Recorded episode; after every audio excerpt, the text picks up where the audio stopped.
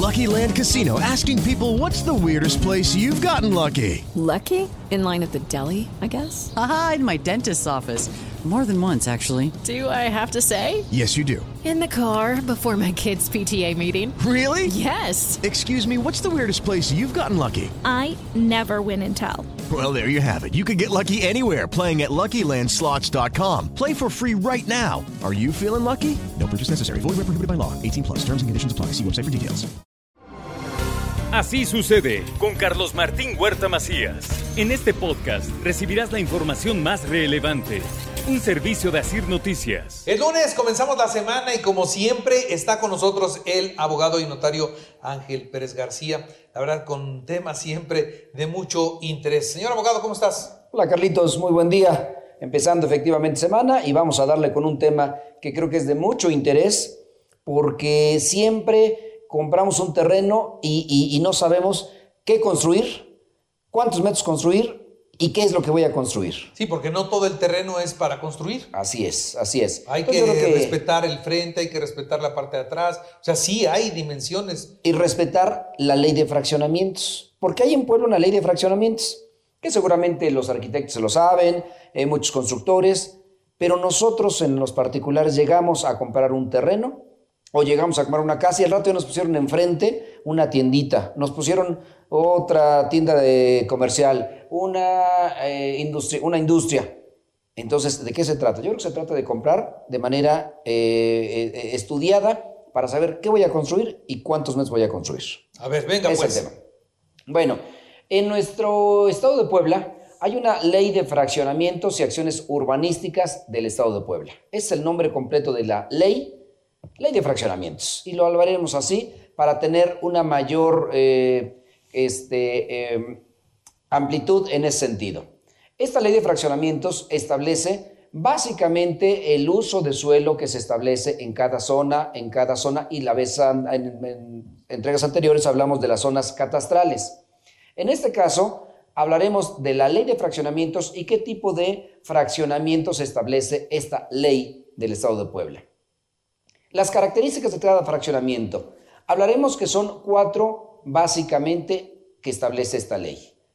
El fraccionamiento habitacional urbano, el fraccionamiento habitacional suburbano o rural también, el fraccionamiento comercial y de servicios y los fraccionamientos industriales.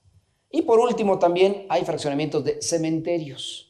Y creo que aquí en Puebla tenemos muchos, muchos lugares en donde hay parques funerarios, en donde efectivamente también se lleva a cabo un fraccionamiento. Un fraccionamiento ya sea para, para que sean cremados o para que sean eh, de alguna manera este, pues, sepultados tradicionalmente en la tierra. Empecemos con el primero. El primero es una- un fraccionamiento habitacional urbano. Y dentro de este fraccionamiento habital- habitacional urbano tiene cuatro fraccionamientos, cuatro características. Este fraccionamiento. El primero que es residencial, el segundo es de tipo medio, el tercero que es de interés social y el cuarto que es de interés popular. ¿Cuál es el primero? El primer fraccionamiento es para, está destinado para la construcción de vivienda unifamiliar, dúplex o edificio en régimen de propiedad en condominio, pero que su dimensión de estos terrenos tiene que ser no menor a 300 metros. Es decir, como mínimo un lote residencial tiene que estar destinado para casa habitación, para régimen propiedad en condominio, pero no menor a 300 metros. Después, de estos fraccionamientos habitacionales tienen que estar dentro de la mancha urbana con servicios públicos mínimos dentro de las áreas de consolidación de las ciudades donde se vaya a construir, en este caso de nuestro municipio de Puebla. El segundo, la segunda característica del fraccionamiento es de tipo medio, que está destinado para una sola vivienda unifamiliar, dúplex o edificios de régimen de propiedad en condominio, pero que la superficie sea no menor a 200 metros. Entonces ya pasamos residencial, no menos de 300, de tipo medio, no menos de 200 metros. El de interés social también puede ser para viviendas unifamiliares, dúplex, unidades habitacionales o régimen de propiedad en condominio, pero que el mínimo de terreno tiene que ser de 120 metros cuadrados. Y por último, el de tipo popular, que son destinados también para vivienda habitacional, unifamiliar o para régimen de propiedad en condominio, pero que la superficie tiene que ser no menor de 90 metros cuadrados. Entonces ya vimos residencial de 300, el otro de 200, el otro de 120 y el último popular de 90 metros. Después vienen los, eh, fraccionamientos habitacionales suburbanos o rurales.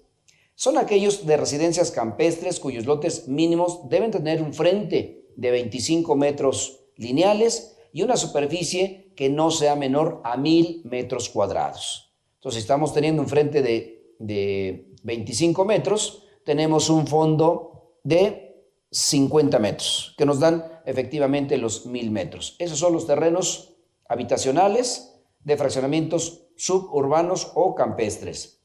Los agropecuarios. Esos terrenos agropecuarios son con un mínimo de 50 metros cuadrados y que se destinan básicamente a la actividad agropecuaria, que en la ciudad de Puebla hay muy pocos fraccionamientos de este tipo.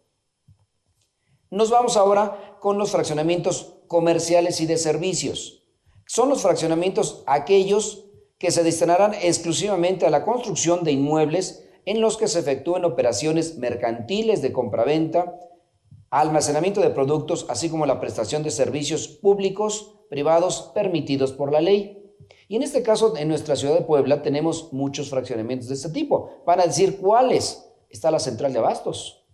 Es un fraccionamiento comercial. Está el centro comercial que tenemos eh, eh, en la ciudad de Puebla, Aquelópolis, y tenemos varios, en los cuales son fraccionamientos comerciales, como la central de abastos, y de servicios o edificios, edificios mediante los cuales se prestan eh, servicios de asesorías, servicios de, contadores, médicos, son fraccionamientos en los cuales se, construye sobre un inmueble con determinadas características para prestar un servicio a la sociedad. Estos terrenos comerciales y de servicios también se dividen en varias y tienen varias características. La primera de ellos son para comerciales de venta al detalle al detalle que son, son eh, eh, mercancía de, que se desplaza con poca, con poca cuantía. Los otros son al mayoreo bodega, si hablamos de la central de abastos. Allá le venden solo mayoreo, no le venden casi casi menudeo.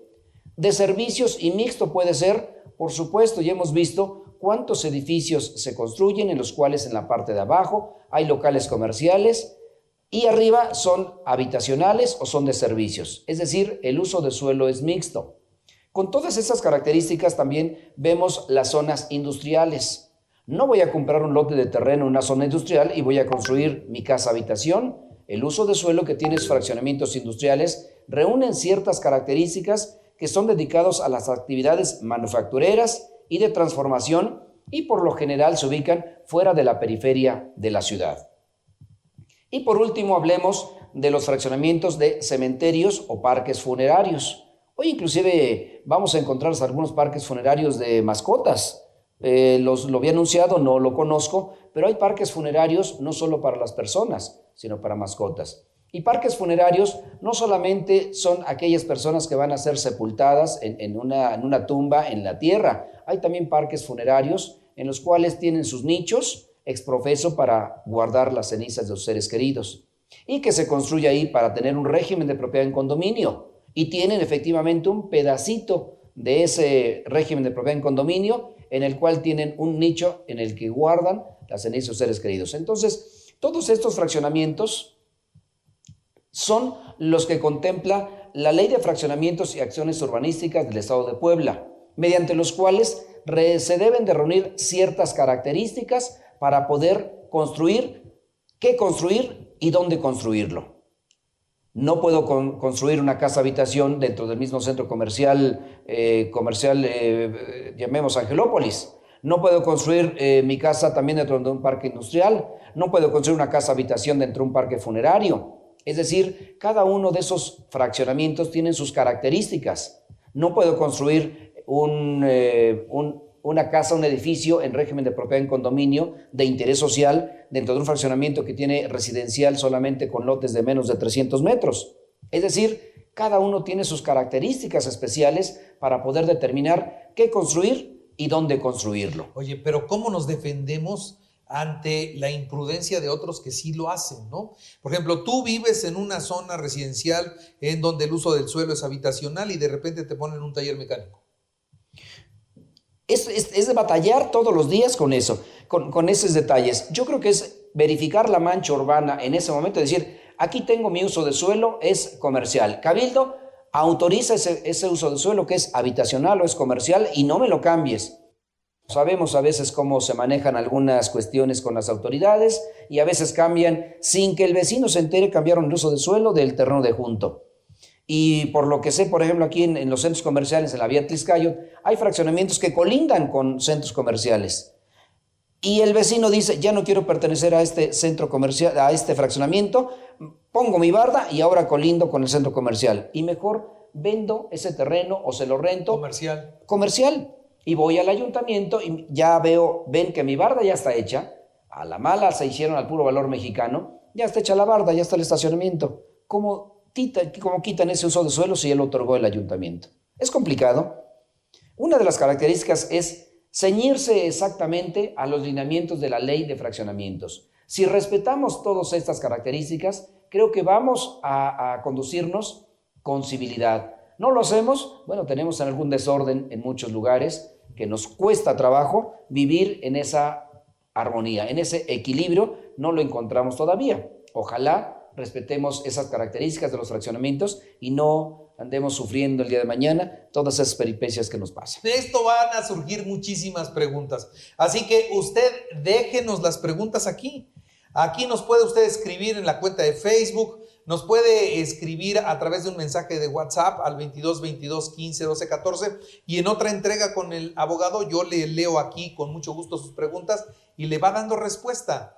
Eh, escríbame, de esto va a salir mucho porque en el programa tenemos llamadas todos los días. Es que vecino que ya construyó, tengo un vecino que ya puso un taller, tengo un vecino que tiene, y bueno, hay una de inconformidades brutales. Y el ayuntamiento o no se da abasto o de plano no lo, o, de plano los ignora. Pero es el pan nuestro de cada día, ¿eh? Todos los días y dentro de las características que nosotros pedimos, cuando llegan a hacer escrituras a la notaría, me dicen, oiga, aquí traigo mi alineamiento número oficial, traigo mi uso de suelo, traigo toda la documentación para llevar a cabo la escritura de manera correcta le respondemos al cliente y le entregamos su escritura. Que el día de mañana cambien el uso del suelo, eso es una decisión de la autoridad, no es del notario. Muy bien. Señor abogado, muchas gracias. Carlitos, con Esto te va a dejar muchas preguntas, las respondemos en otra Por supuesto, ¿no? Claro que sí. Entonces ya lo sabe, pregunten. Aquí el abogado con mucho gusto atiende esas preguntas y tendrá respuestas para todos. Así sucede con Carlos Martín Huerta Macías. La información más relevante ahora en podcast. Sigue disfrutando de iHeartRadio.